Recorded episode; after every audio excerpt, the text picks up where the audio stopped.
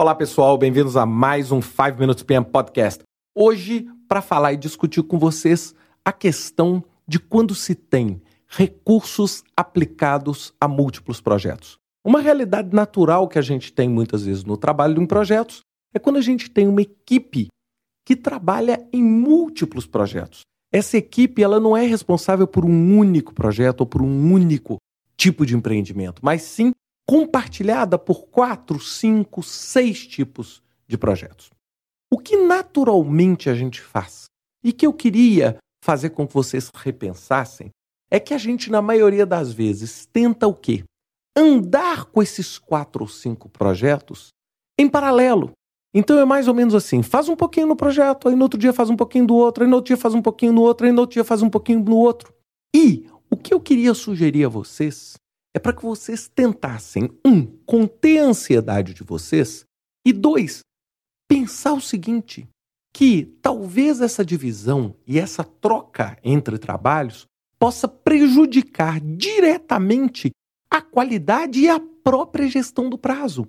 Por que, que a gente muitas vezes alterna entre trabalhos diferentes? Porque a nossa ansiedade não deixa com que a gente concentre. Então nós fazemos um pouquinho, Aí a gente fala assim: a outra tarefa, o outro projeto está ficando para trás. Aí a gente vai lá no outro projeto anda um pouquinho com ele. Aí o outro projeto agora que está indo para trás.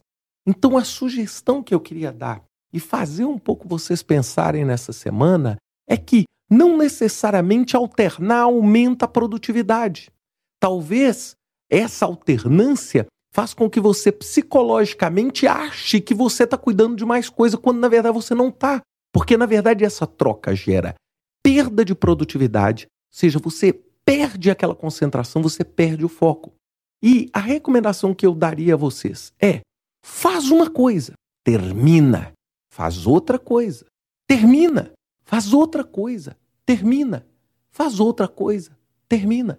É muitos dos conceitos, inclusive que envolvem a teoria das restrições e os conceitos de corrente crítica, nos sugerem e nos propõem exatamente isso. É aquele conceito atrase as tarefas e termine o projeto mais cedo.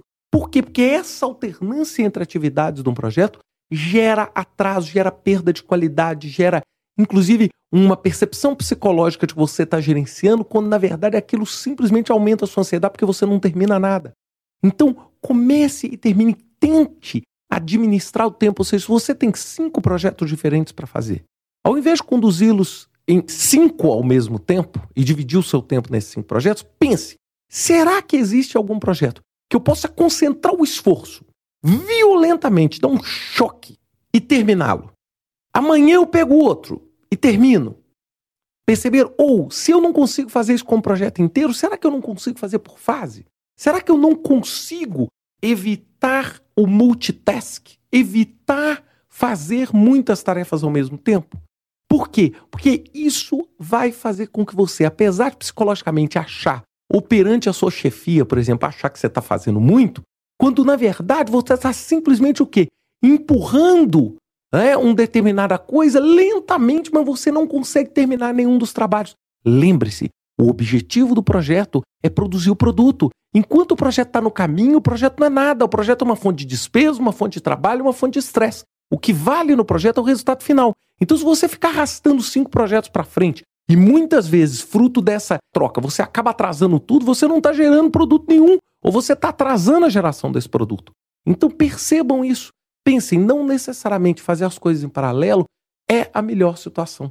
É um momento para a gente pensar e tentar, talvez, concentrar os nossos esforços em coisas individuais e terminar cada um desses ciclos antes da gente começar um novo ciclo. Espero que vocês tenham gostado. Um grande abraço para vocês. Até semana que vem com mais um 5 Minutes PM Podcast. Até lá.